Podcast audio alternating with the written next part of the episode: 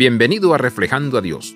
Recientemente aprendí que la palabra salvación en realidad tiene varios significados. Por supuesto, se refiere a la muerte y resurrección de Jesús, pero también significa ser librado de cierto tipo de opresión o encarcelamiento. Menos conocido, salvación puede referirse a la salud. Como pueblo de Dios tenemos muchas razones para darle gracias a Dios. Dios nos ha librado de la esclavitud del pecado y provee para nuestras necesidades básicas. Nuestro trabajo como embajadores del amor de Dios en el mundo puede marcar una diferencia en la vida de quienes nos rodean.